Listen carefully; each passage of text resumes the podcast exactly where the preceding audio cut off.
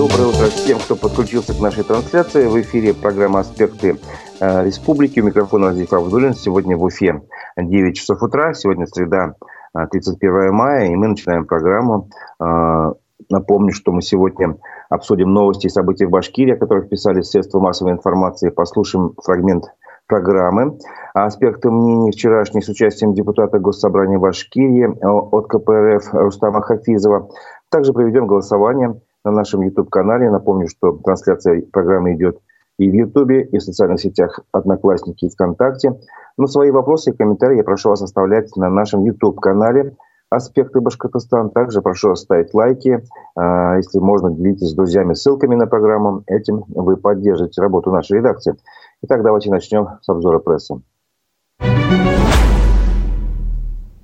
А, вчера несколько сообщений было о гибели э, уроженцев Башкирии на территории э, специальной военной операции. Об этом писала наша редакция. В общей численности вчера мы написали о шести погибших. Это Радик Кельмухаметов из Мелиуза, Сабур Мутагаров и Денис Валишин из Учелинского района, а также Дмитрий Ишмуратов из Нефтекамска, Руслан Даутов из Уфы и Дмитрий Марков из Туймазов.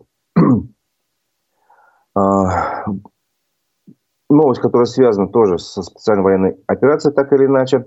В Башкирии запретили использование беспилотников без согласования со специальной комиссией. Запрет ввели с 30 мая после атаки беспилотных летательных аппаратов в Москве и Подмосковье, сообщают аргументы и факты УФА. А, на брифинге в медиацентре России сегодня вице-премьер правительства республики Илья Сагитов как раз и сообщил о запрете использования всех беспилотных летательных аппаратов на территории республики. А, это решение было принято указом главы э, Башкирии Ради Хабиров, сказал он. Только специальная рабочая комиссия рассматривает вопросы дать разрешение допуск беспилотнику. А, мы комиссионно с правоохранительными органами рассматриваем каждую заявку от предприятий и организаций, чтобы в дальнейшем дать разрешение на использование его в определенные сроки, а, заявил вице-премьер Ирик Сагитов. А, также он сказал, что нарушители запрета должны привлекать к административной ответственности. А в связи с чем это, все это было сделано, а, как раз вчера утром был совершен крупнейший налет беспилотников на Москву и Подмосковье с начала специальной военной операции на Украине. Об этом сообщал коммерсант. По официальным данным, в атаке участвовали 8 гражданских летательных аппаратов с двигателями внутреннего сгорания, которые несли э, заряды взрывчатки. Силами ПВО большинство из них было посажено или сбито, но все-таки какие-то долетели и до Москвы.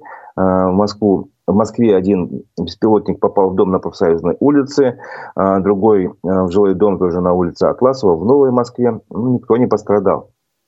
Напомним, ранее в Уфе вводили запрет уже на беспилотники до 10 мая, правда, из-за обеспечения безопасности в период проведения мероприятий, посвященных Дню Победы. В связи с этим я хочу вас спросить, и этот вопрос мы опубликуем на нашем а, канале в Ютубе «Аспекты Башкортостана». Насколько оправдан запрет на беспилотники в Башкирии, на ваш взгляд? Совершенно оправдан, вы считаете, да, это все правильно сделали, потому что, мало ли, всякое может быть может, какие-то партизаны на территории республики появятся. Вот. Или нет, э, не оправдан, перестраховались. Э, зачем это все нужно? Мы так находимся далеко в глубине России, что нам такой запрет не нужен. Итак, э, объявляем голосование на нашем YouTube-канале. Насколько оправдан запрет на беспилотники в Башкирии? Ваши варианты ответа. Совершенно оправдан, оправдан или нет, не оправдан, перестраховались. А теперь перейдем к другим новостям, о которых писали СМИ. Э, такие, скажем так, новости из стана партии, партийные новости. Коммунистов в Башкирии призвали остерегаться от участия в провокационных протестах. Башкирский э, республиканский комитет КПРФ опубликовал на своем сайте публичное заявление для СМИ.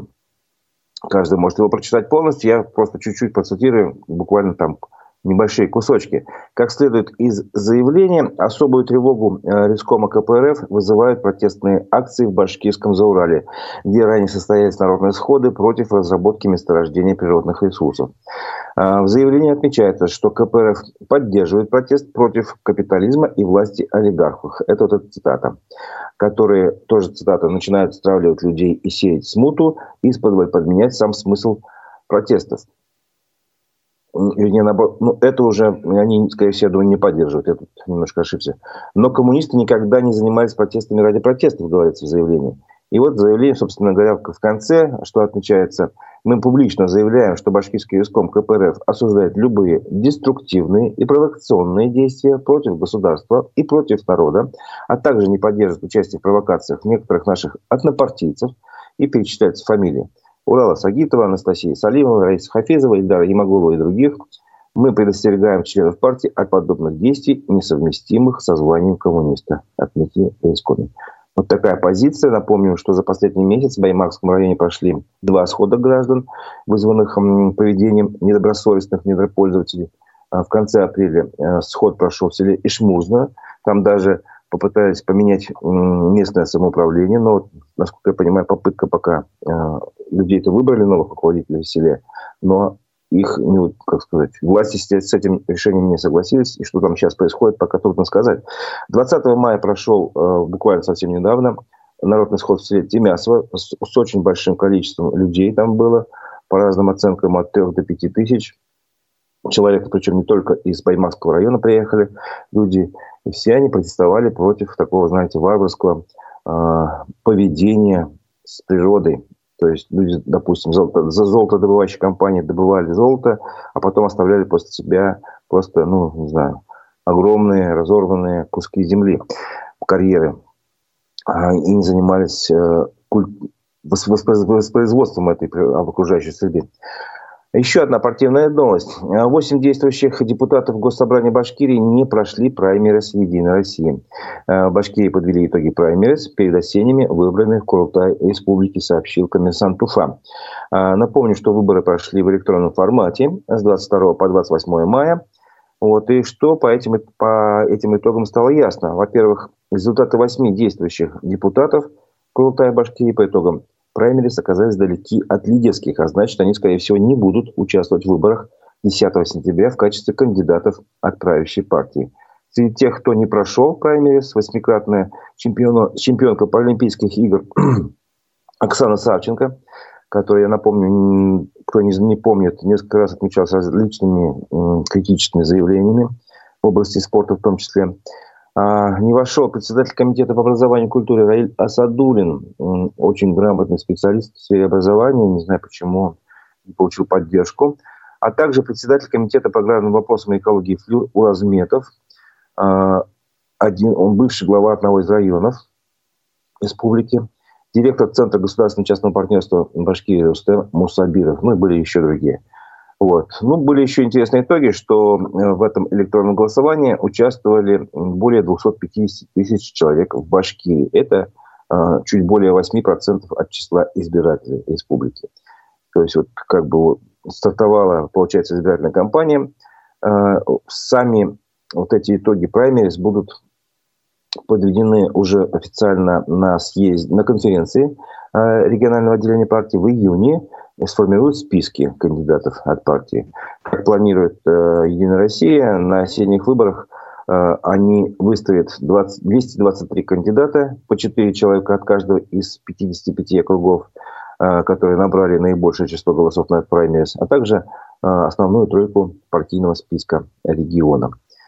Вот. Ну, поскольку у нас были партийные такие э, новости, предлагаю сейчас послушать фрагмент программы «Аспекты мнений». Вчера ведущий Дмитрий Колпаков разговаривал с депутатом Госсобрания Башкирии от КПРФ Рустемом Хафизовым. Было затронуто несколько интересных тем, в том числе и о Шакшинском мосте и о правилах игры для инвесторов. Давайте послушаем. Начнем с темы Шакшинского моста, поскольку вы представляете в том числе и Шакшу. Какие все-таки озвучены даты начала ремонта? Как будет организован объезд этого моста, точнее движение по нему? Что вам удалось выяснить из встречи с министром транспорта Башкирии? Ну, насколько мне известно, задержка начала капитального ремонта происходит из-за того, что нет финансирования из федерального бюджета, то есть еще оно не поступило. Как заверил министр меня, что это произойдет где-то в течение двух-трех недель. Мы договорились, что где-то за неделю до начала ремонта мы выедем на место и обсудим все нюансы, там, которые могут мешать в ходе этого ремонта жителям. То есть это ежедневно в часы пик и так пробка создается, а в пятницу там вообще коллапс. А если еще и закрыть одну сторону, как планируется, то не представляю, как это будет выглядеть э, на самом деле. То есть я хочу именно договориться с ним о выезде в пятницу, в час пик, чтобы он посмотрел своими глазами, и с учетом этого уже, наверное, какие-то решения принимать. Обсуждался вопрос понтонного временного моста. Что с этим вариантом? Да, я задал ему вопрос, потому что жители просят именно понтонный мост, э, особенно в ту сторону, которая будет уходить в Веглино, там поток очень большой, Веглино и другие населенные пункты. Было бы очень хорошо, но министр сказал, что это 70 миллионов рублей дополнительных средств, и это якобы неподъемно для бюджета. Я вот это, конечно, не очень верю, потому что этот понтонный мост потом пригодится пригодился бы в других э, районах. То есть он бы не пропал зря и мог быть использован как в наших районах, так, может быть, для отправки в СВО. Какие, получается, варианты для жителей Жакши и Глинского направления, ну, в общем, севера э, города? Это, получается, через М5 или есть еще какие-то лазейки? Понятно, что перспективы не совсем радужные, потому что тоннель еще не запущен. Вы знаете, на Пугачева идет ремонт. Если поток пустить оттуда, то я пока не представляю вообще. То есть, я так понимаю, распонтонного моста нету, второго дублирующего моста нету. В выходные дни там просто будет невозможно проехать. То есть в конечном итоге дата запуска ремонта пока еще неизвестна, и сроки его тоже неизвестны, получается. Насколько я знаю, его продлили из-за задержки финансирования на три года, но министр заверяет, что они нашли подрядчика, субподрядчика да, для Башкиравтодора, так как Башкиравтодор все-таки не является специализирующей организацией по строительству и ремонту мостов, они нашли ему субподрядчика. Название он не сказал. Они работают на М5, говорят, профессионально занимаются мостами. Они обещали до 1 сентября следующего года, то есть 2024 года, якобы этот ремонт завершить. Я говорю, ну в Китае там за несколько дней мосты разбирают, собирают. Почему бы, может быть, нам уже пора китайцев пригласить? Он посмеялся, но сказал, что вот пока имеем то, что имеем.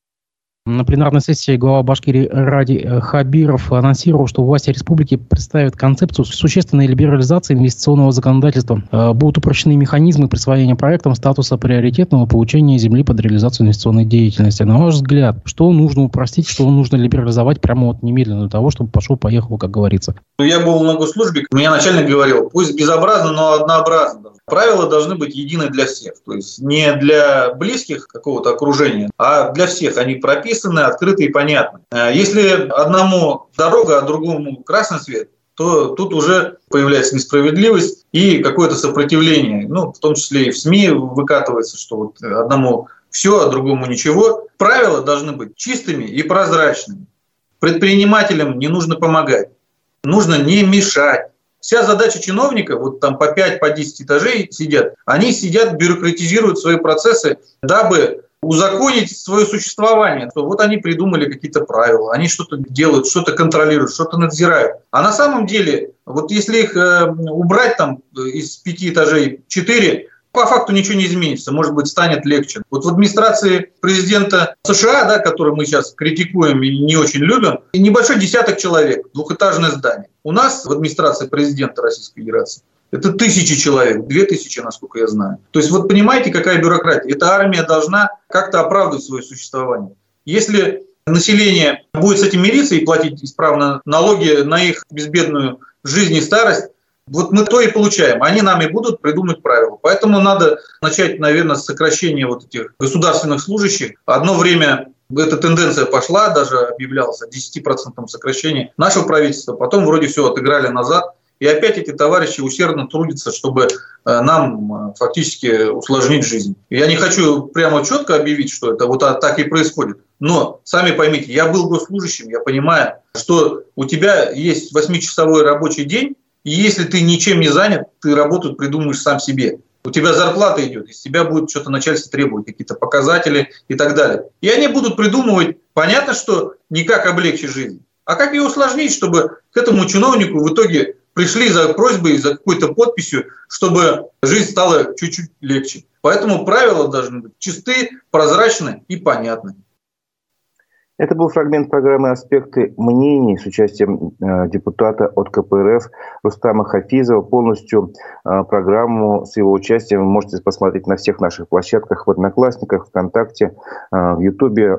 Напоминаем, «Аспекты» называется наши каналы «Аспекты Башкортостана» на Ютубе. Сейчас в данный момент на нашем канале в Ютубе идет голосование. Прошу вас к нему подключиться. Я спрашиваю вас... Э, как вы считаете, насколько оправдан запрет на использование беспилотных летательных аппаратов без согласования какой-то специальной комиссии в Башкирии?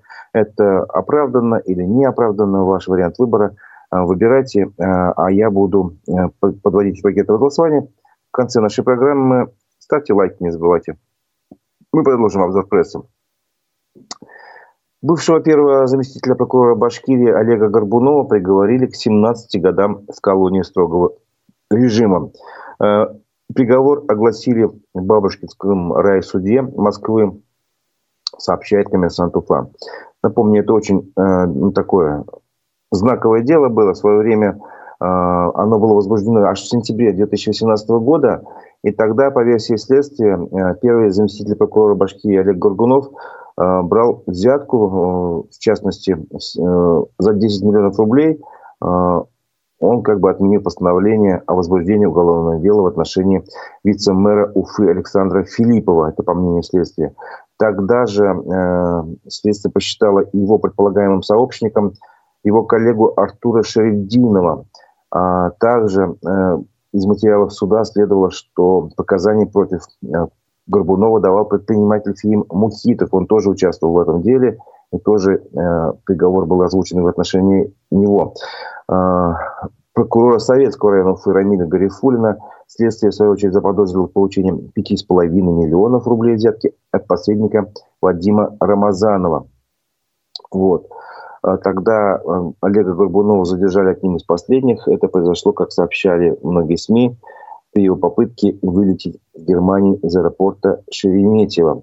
А, уголовные дела были объединены в одно производство. На этапе следствия ни один из обвиняемых прокуроров вину не признал. То есть такое, а, его даже назвали делом о золотых прокурорах.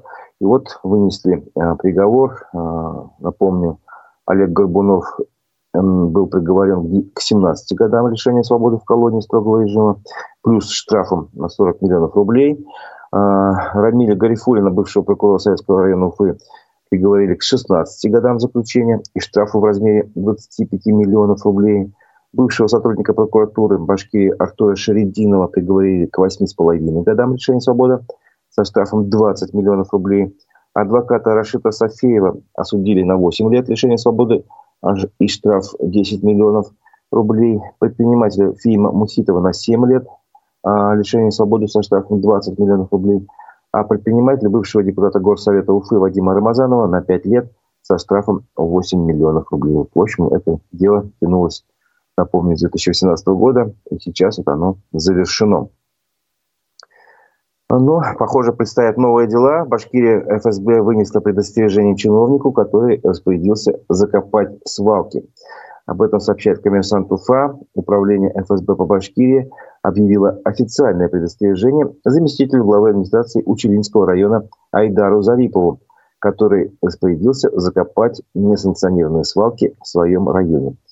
Вот. И в пресс-службе ФСБ по Башки... управления ФСБ по Башкирии сообщили, что а, они установили, что руководящее лицо органов местного самоуправления в целях улучшения показателей по службе дало указание осуществить ликвидацию несанкционированных мусоросвалок на территории Училинского района путем их захоронения по месту расположения.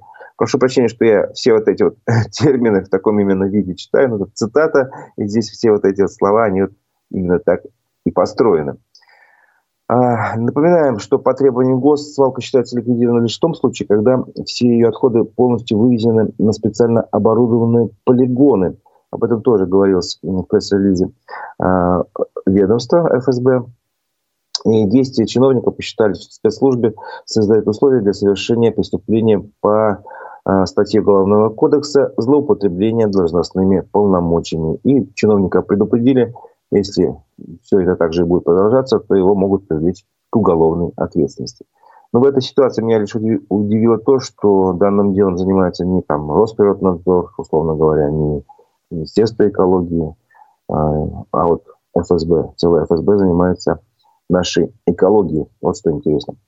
В Мелиузе направлено в суд дело на бывшего директора муниципального дворца спорта. Об этом сообщили в прокуратуре. Его, этого чиновника, ну, не чиновника, скажем так, директора муниципального предприятия, обвинили в мошенничестве, служебном подлоге и присвоении денег. По версии следствия, а, в сентябре 2017 года руководитель э, этого дворца спорта оформил на себя должность инструктора по шахматам по совместительству. Но папа при этом, правда, он эту работу не выполнял. В результате э, вот по этой фиктивной значит, работе он получил почти полмиллиона рублей за определенный период, ну, по октябрь 22 года, прошлого года.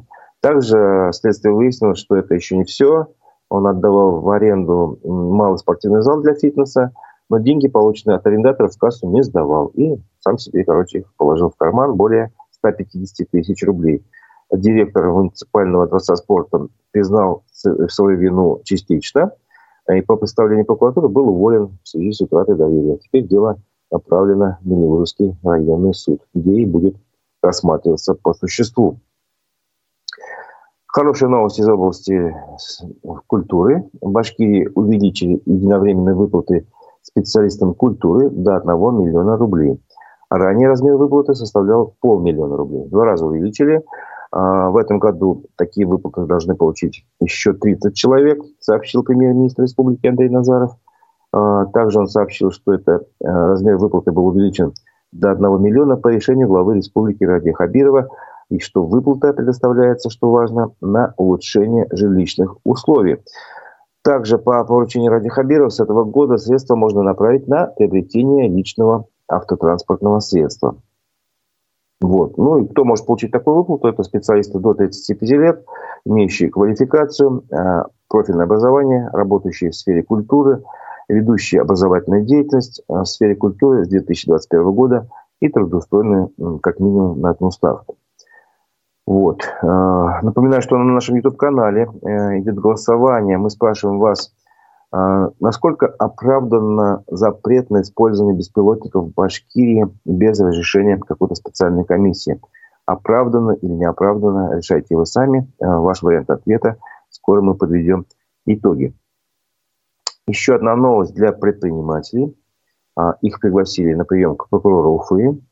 Если у вас есть какие-то вопросы, а, то, пожалуйста, прокурор Уфы Сергей Воронов совместно с уполномоченным по защите прав предпринимателей Башкирии Ирины Абрамовой, они готовы провести прием а, бизнесменов по адресу Уфа Царюкову 83 2.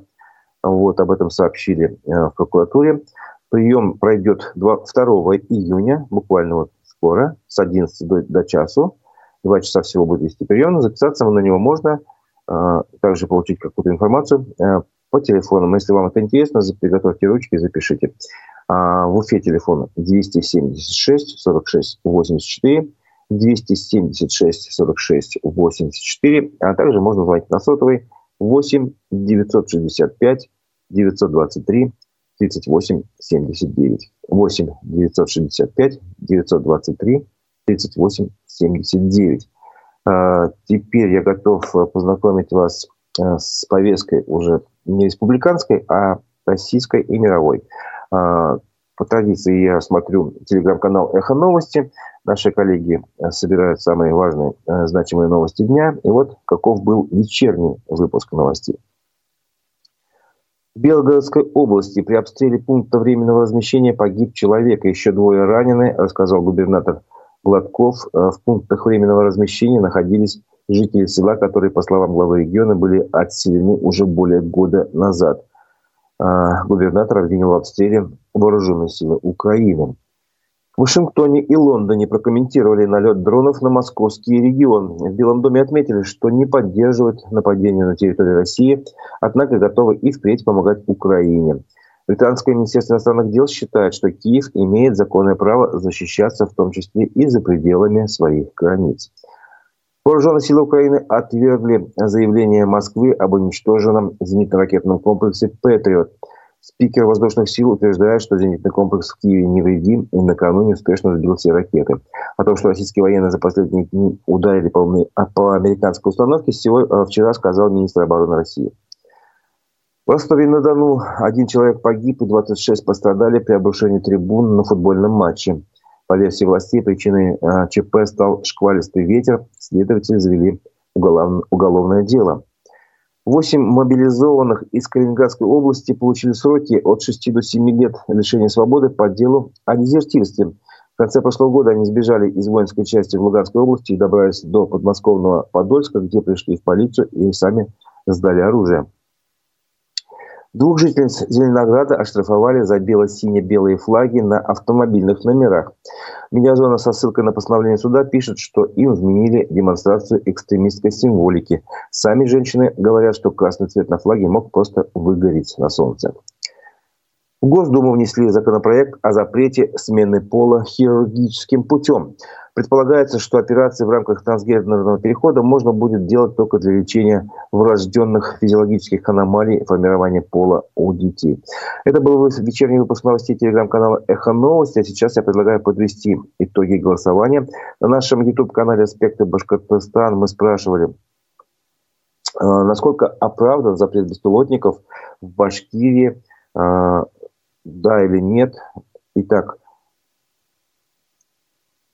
большинство наших слушателей э, считает, что 85% э, слушателей считают, что не оправданы в Башкирии, а 15% соответственно оправданы. И вот э, комментарий одного из наших слушателей, это Бажен Фактор, пишет, мы находимся на Урале, тут можно было бы разрешить. Мне, например, этот запрет не нравится. Ну что ж, с твоим мнением большинство как раз аудитории и согласно, Николай. А, на этом как бы наш выпуск, э, наша программа «Аспекты республики» завершается. Но э, наша работа на этом не заканчивается. Напомню, что э, в 11 часов мы будем вести программу «Аспекты мнений». Пригласили в гости активиста движения «Архзащита Уфы» Кристина Абрамичева. Будем говорить о сохранении исторических и культурных ценностей в Уфе. Вот, так что подключайтесь, кому это интересная тема в 11 часов на все наши площадки и, и на канал YouTube. А дальше, э, еще после 12, будет программа Digital Среда. Это обзор новостей в области digital и маркетинга и их обсуждение. Ведущие Владимир Барабаш и Константин Акаемов. А вопросы и комментарии я прошу вас оставлять в прямой трансляции на YouTube как раз вот э, после 11, после 12 часов, смотря какая тема вас интересует. А с вами я на этом прощаюсь до 11 часов. У микрофона был Азиф Абдулин. До встречи в эфире.